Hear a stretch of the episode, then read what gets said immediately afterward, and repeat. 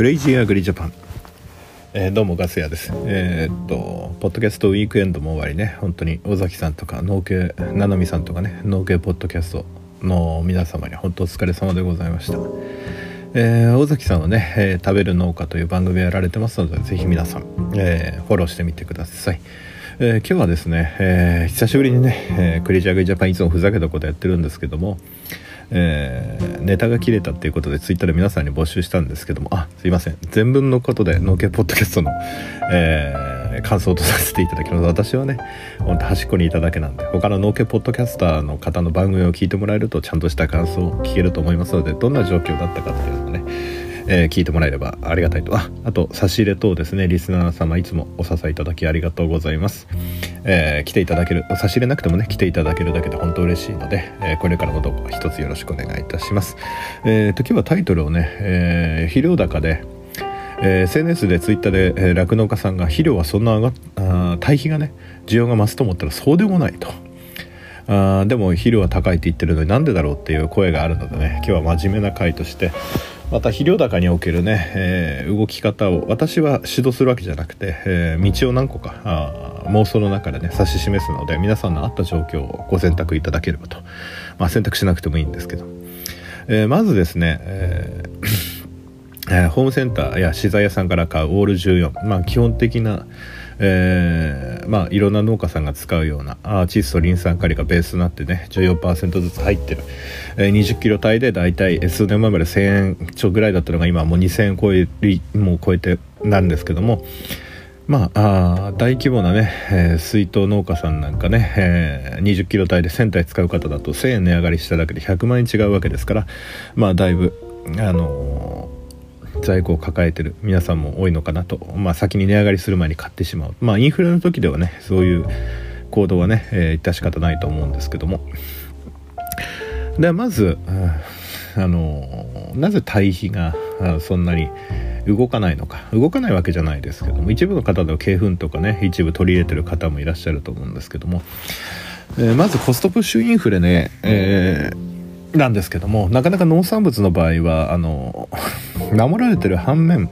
上値が抑え込まれてるっていう政策になってますので、えー、最終消費者に対してねインパクトを与えないように生産ベースで生かさず殺さずの補助政策できた。お米なんかいい例ですよね。市場の原理がほとんど通用しない。だから単純に需要と供給だけではなくて国の政策次第で米の単価が変わってしまう。今回だって飼料飼料米の補助金のあれでお米の農家さんが試食米から転換しなければもっと値段は下がったわけですからね。だけどいきなり半値になるわけではない。その代わり上値は、えー、大基金でも来ない限りは望めるもないんですが上値が決まってる時点でコストが上がっていくとですねお米農家さんを例に例えますと肥料費の割合を上げれば所得が減っていくわけですね。となると例えば鶏粉だとかトンプンだとか、えー、牛糞だとかになるんですけどもまあ牛牛豚鶏の順で肥料の成分が上がっていくんですけどもなぜそこまで広がらないかっていうと,、えーと、大規模露地作物ですと、えー、大きな機械でね、えー、トラクターで、えー、引っ張って粉状だとかペレット状だとかでね大規模に散布できるんですけどもただし大規模であればあるほどそれをまくコストですよね。例えば鶏粉だとリン酸が多いので窒素リン酸カリの順でいくと363とか254とか253とか、まあ、リンがちょっと多めでまあ鳴らすと、まあ、3オール10に対してまあ343ぐらいになってくるのかなと思うんですけどもおおむね15キロ帯えー、となると、えー、粉機能ホームセンターで見て、まあ、資材さんで大量に取る方はもっと安いんでしょうけどもっと安く手に入る鶏粉屋さんの仲いい方いるんでしょうけどもうんとなると粉末で約80円として15キロ単位で、えー、ペレットだと280円ぐらいしますのでね、まあ、ペレットだとそのまま普通に化成肥料をまく機械化してる方だったらすぐ対応できる粉だとねちょっと難しい調整が必要だったり機械がねちょっと変わったりするのでまた違うんですけどあとあと水分の量がねどれだけあるかっていうのも牛糞とか、えー、トンプとかになってきます。ただ鶏粉も入れればいいってわけじゃなくて、えー、鳥の餌にカルシウム分が入ってるので、えー、石灰質がだいたい、えー、1718%ぐらい約2割弱入ってるわけで、えーその他のね薬剤とか肥料とかね、えー、畑の pH とか関係してくるのでちょっと慣れてこないと難しいのかな。っていうところで例えば粉で80円のやつを、えー、元声で使うとしても即効性があるんですけど同じ肥料分をやってみるとまあ約15キロであれなんで約4倍ぐらいかかるんじゃないですかね。だけどそれでも80円だったらまあ320円とか、えー、になるのでまだまだ化成肥料より安いんですけどペレットになるとねまああのちょっと、え、化成肥料まだ使った方がいいかなってなってしまうんですけども。ただ機械がある人だったら別に構わないんですよね。ただしない人に限っては、えー、ちょっと中途半端な規模でやられてる方にとってはちょっとまく手間どうなのかなっていう感じになってしまって、えー、実はそのまく手間を倍になるんだったら値上がりした分の化成肥料を使った方がいいんじゃないか。なと経験経験値のもとに栽培ができるからっていうので、えー、値上がりしても買い続けて使い続けてるっていうのが現状だと思います。また対比に対するまだその活用の仕方あとあの同じものができるのかっていう不安もありますからねただ、えー、大規模な露地作物をやられて土地利用のね米とか穀物やられてる人と施設園芸やられてる人の大きな違い施設園芸やられてる人は粉だろうがペレットだろうがその狭い範囲で高収益作物を作ってるので面積が狭いのは別に手でも負けちゃうんですただし大規模な人は機械でバーって負ける分スケールメリットを享受できるんですけども高収益作物のある人たちは追肥などをしなきゃいけないわけですね。となると植わってる作物の上に鶏粉バーってかけるわけにいかない。マルチがあるかもしれないし肥料急に効くので肥料焼けを起こす可能性もある。なので鶏粉に扱いが少し難しくなってくる。でトンプンにしたらどうか。トンプンにしたらこの窒素分が多いの分あの病気のリスクはどうなのかまた堆肥が均等にその作物に効くのかってなるとやはり液肥貫中とかそういうことになってくるので、えー、高い、えー、液肥を買ってこなきゃいけないってことでそこら辺で、えー、露地作物の人たちと同じ堆肥を使ったコスト低減についての関係性をちょっと研究してみると面白いのかなと思うわけですね。で、解決方法としては、えー、どの作物にも入れるんですけども、うん、単純にトラクターとかですね、機械につけるアタッチメントで堆肥を巻けるような機械を導入する。ただし、これを導入したとって、えー、100万円とか200万円で買ったとで単年で焼却できるのは原価焼却このお話を聞いてる方は原価焼却について理解されてるでしょうから単年で落とせる経費としては、えー、数十万円しかならないわけですねただ1000体オール14を例えば2000円になったオール14を1000円な1000円値上がりした分を使うとしたら100万円の差が出るわけです。単年でね。でそういう人だったら、まあ、毎年20年20万とか30万の原価償却して、えー、償却後期間が終わった後はずっとまあ費用負担費用負担がないってわけじゃないけどもその機会で利益得続けるけど中途半端な人に関しては例えばそんなにオールジオン1000体使うって大規模な人しかいないと思うんですよね。せいぜい100体ですよ。100体でもう1000円値上がり1500円値上がりでも10万15万の話なんですね。でこれ考えてみてください。その年に肥料として値上がりした分のプラス15万を取るのか新しくその対比をやるために継続機械化してその10万15万を払うのかって話になるんですよ。でこれ2つあるんですよ。自己資金これ経営の判断として2つあって単年で値上がり分を普通に肥料費として払ってあの損金計上するのかそれとも機械を買って損金計上するのか。原価償却分だけねその年できるだから単年で例えばその年肥料分の値上がりで赤字だと。まだその収益体制の改善ができなかった。値上げ分赤字だっていうんであればえー、数年以内に解あの解除しあの解消しなければ再生産費が確保できなくなって、えー、その人は経営ができな結局経営ができなくなってくるんですけどでこれ帳簿上例えば融資を受けるとかですね金融機関から融資を受けるって時に帳簿上どちらが美しいか美しいかっていうか見栄えがいいかって話になるんですよ。例えば、えー単純に肥料費の値上がり分をその年にあって赤字すれすれもしくは赤字転落。ほとんど所得が、まあ、赤字じゃなくても所得がない状態。で例えば再生産費っていう言葉をぜひ覚えてもらいたいんですけども利益利益以外でも再生産費次の年も作る生産費を確保しておかなければ次の年作れないわけですよ。やはりある程度現金がないと。となるとその年の肥料費を例えば同じ考え、ね、例えば、原価機械買った場合原価償却毎年20万だと。で今年200体オールジオンが上がってえ1000円の値上がりで20万の費用肥料費の値上がりだと。となった時にもう別に事業投資しないからいいやって思うかもしれないですけどもこれ帳簿自分が金融機関側になって3期分の決算書を持ってこいって言われて申告書を持ってこいって言われて見せた時にほぼ所得がない人たちにお金を貸すのと例えばその時にえー、200万円融資を受けて毎年じゃあ10年ローンで毎年20万減価償却の分で、えー、その分で返していくのってなると同じ同じ毎年払ってる金額で払ってるっていうかその、えーえー、所得ベースじゃなくて売上から引かれる経費の額は一緒なんだけども見え方が違ってくるわけですよ。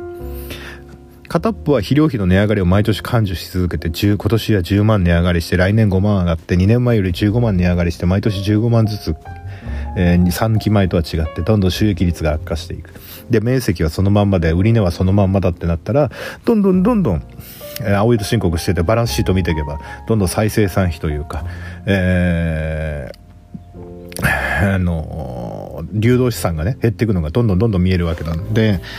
となると もし金融機関とどんどん長く付き合っていくとしたらどちらが美しいかなんですよね。別に借金しろとは言ってないですけど借金することは悪いことではないんですよ。となるとこれから対比を使わざるを得なくなる。5年10年スパンで考えたらその対比をできれば一番ペレットよりももペレ最低でもペレット状態でも負ける状態。それよりもっと安くしたいんだらペレットより前の粉の状態生の状態。で負ける体制を整えなきゃならない。ただし これは経済学の微分までいっちゃうとあれだから。まあ曲線、グラフにしてグラフでこれその音声だからグラフを見せられないのがあれなんですけどだけどそれも限界が来るわけですよね。それはなぜかって時間的制約とその労働の対価に見合うかってことなんですよ。今のはその対比を使う上での経営判断の一つの指標を話したんですけど今度トンプン使うにしろ牛糞使うにしろ鶏糞使うにしろ荷姿袋詰めされてるやつで買ってくるのがいいのかそれとも牧場のつてで直接買ってくるのがいいのかって話になるんですよ。で牧場が運んできてくれたとて自分で取りに行くとしても1回に運べる量なんていうのはたかだが数トンなんですよ。で牛糞とかになってみたらほとんどもうオール1みたいな肥料成分だしもう水分が50%以上ったらもっと肥料成分が少ないわけですよ。乾燥してなかったらね。まあ鶏粉もまたあの使ってる餌とか、乾燥とかでまた違ってくるんですけど餌とかね。だけどとなるとその何十トンも持ってきたやつを山にしてそれを自分で畑にまくもしくはまく機械に例えばですよ牛舎から自分で取りに自分で取りに行った方が安いよダンプ借りてってなった時に向こうでホイールローダーを借りて屋根までパンパンに積んでシートかけて道路に糞が飛び散っても あの気にならなきゃいいですけどやっぱ掃除しなかったりとか距離が長かったりすると大変な思いしますからね。それを1日何往復やったとてまあそれをダンプで持っていきながら畑でマイクっていうのもあるんですけどそういう機会なかなか特殊ですからね。まあほとんどの人が一箇所に置いて自分で畑に置いといたホイールローダーとかブロードキャスターとかあとあの小石バラバラ巻くちょっと名前忘れちゃったけどやつとかに下ろしたやつをまた乗せに帰るんですよ。ホイールローダーなりショベルカーなりね。でその手間を考えるとなんなんその労働力が労働力がですよ。化成肥料の値上がり分以上かかったら意味がないんですわかりますか？化成肥料だったら資材屋に今日明日200体持ってきて巻くからって言ってパレットに持ってきてもらって作業場に下ろしてで作業場で機械の後ろにバサバサ切り合ながら生きるかとか畑に資材屋に畑に点々と10体ずつ下ろしてってくれっつって10体ずつ下ろしてってもらうとか。でそっちの方が楽なわけですよね。で堆肥なんてそのいくらすくったって漏れちゃうものですから化成肥料みたいにこぼれあのまとまりがないもんですからね。だからその手間と肥料の値上がり分。だから小さい人ほど実はそんなに堆肥利用するメリットはその施設園芸だったらありますよ。メリットありますけど大中規模な、えー、露地作物とか穀物栽培の人にとっては実はそんなにそれそれだったらオペレーター俺一人しかいねえし運んでまく手間考えたら化成肥料やって人一人雇うなら化成肥料にした方がいいじゃんってなっちゃうわけですよ。一人一人雇ってダンプで運んでもらって自分が一人で肥料撒いてたら2人分人件費1日ペイしなきゃならないわけですよね。で10日かかったら20万なんですよ。だったら100体ぐらいの面積だったら人一人雇ったりとか頼んで巻くよりも良くなっちゃう。500体だって、えー、1000円で50万ですよ。50万でそこに堆肥運ぶのに人使って丸1ヶ月ね、巻くのにとか使ってまた好転してとかしかもそれが肥料成分が均等になる保証がないわけですよ。だったら化成肥料を使った方が安定した生産できるよねっていう経営判断になってしまってるところがあるのかなっていうのが、えー、ガス屋があの田舎にいて思うところなんですね。あと匂いの問題。やはり周りに住宅地が増えてきてますからね、まあ、鶏粉はすごいんですけどもやっぱり匂いがね我々はね慣れてくれば別にもう乾燥施設はねちょっと匂うぐらいだと思うんだけど一般の人にとってはやはりおえつをするぐらいの匂いが悪臭がに感じられるわけでございます。また積んでおくとね。あ言われますしね。風に乗って風向きとかもありますしまた粉状態で使うと風が強い日なんて粉塵のように舞って飛んでいきますからね。でそういう問題もあるわけです。なので、えー、もし堆肥をこれから売れるんだと思って拡充している酪農家さんにとってはそこら辺の問題を解決できない限り限り、えー、ただ単に肥料が値上がりしてるからもろ手で堆肥が売れるっては限らない。というわけですよね。だけど使う側としてはやはりそこの人件費なのか、えー、機械化するのとどうなのかっていうのを一回その 二次関数でも構わないのでそれでグラフにしてみると面白いかもしれません。そうすると、えーまあ、固定費の定数は抜いても変動費のところで畑に1トンあたり巻くコストとね畑に4トン例えば畑に10トン入れなきゃいけないってなった時に10トンあたりの巻くコストとかそういうのを考えていけば導入するコストと見合ったのを考えられるんじゃないかなと思うんですね。でガス屋としてはその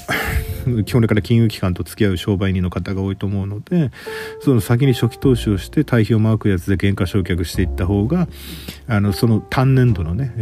ー、所得課税所得じゃなくて、えー、収益あの利益に対するところの見え方が綺麗になってくるんじゃないのかなと思うんですね。毎年同じ金額これからインフレで払っていく金額がどんどん上がっていくんであればある程度のところの投資っていうのは数年後にすぐ回収できるわけですよ。これから毎年毎年インフレ局面になっていくと思えば今買ってる機械が、えー、目減りしな目減りじゃない仕事を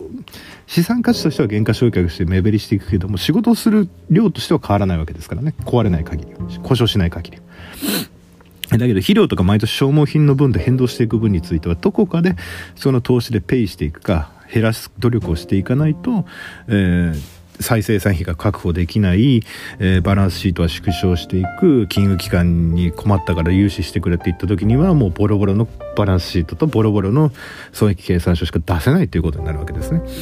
うん、毎年値上がりしてるから値上がりした分どうしようってなって、まあ、そこに激変緩和措置として国は1年2年は肥料に補助金出すかもしれないけどもこれ肥料に補助金出すとどうなるかっていうと値下げ努力をメーカー側とか問屋側がしなくなるんですね。どうせ農家さん払わないじゃん。これを聞きの皆さん分かりますよね。補助金が出ると分かった瞬間の機械とハウスの見積もりの値段がどんだけ上がるかっていうの分かりますよね。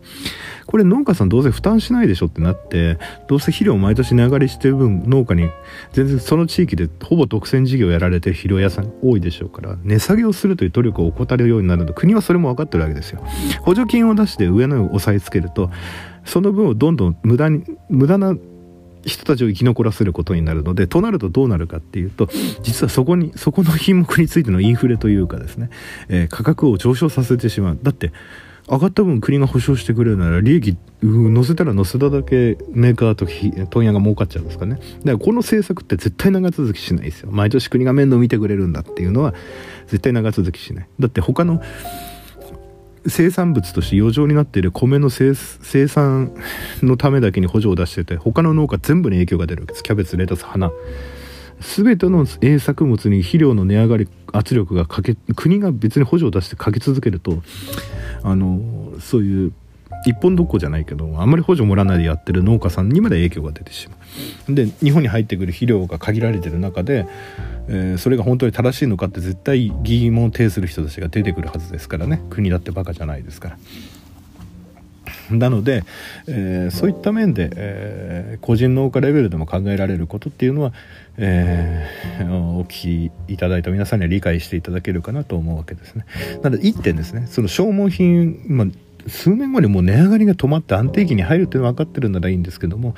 一度の投資でその対比を利用するっていう投資をしたおかげで、え、数年後でペイできる状況にあるのではないのかなというわけでございます、えー、ちょっとくどくどになってしまいましたがクレイジーアグリジャパン今日は真面目の回をやってみました、え、それでは皆さん生き残りましょう。See you next time. Goodbye. ガス屋でした。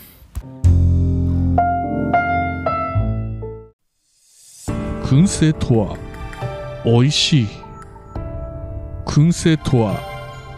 楽しい。燻製とは難しくない。燻製ミックスナッツ燻製チーズ燻製卵などベアーズスモークハウスがお送りする燻製品の数々。お問い合わせはベアーズスモークハウス1 at gmail.com 1は数字の1でお願いします。ツイッターは、アットマーク、ベアーズスモークハウスまで。お待ちしております。令和のこの時代に、突如、天下を統一せし者が現れた。なあなあ、天下統一って知ってる？え織田信長？ちゃうちゃう。ああ、豊臣秀吉。ちゃうちゃう。ああ、わかった。徳川家康。ちゃうわ。桃の天下統一や。天下統一の塔は桃って書いて天下統一。知らんか？もう食べてますけど食べとんかい甘くて美味しいさくらんぼ、桃、りんごは、シシド果樹園の天下統一。天下統一で検索。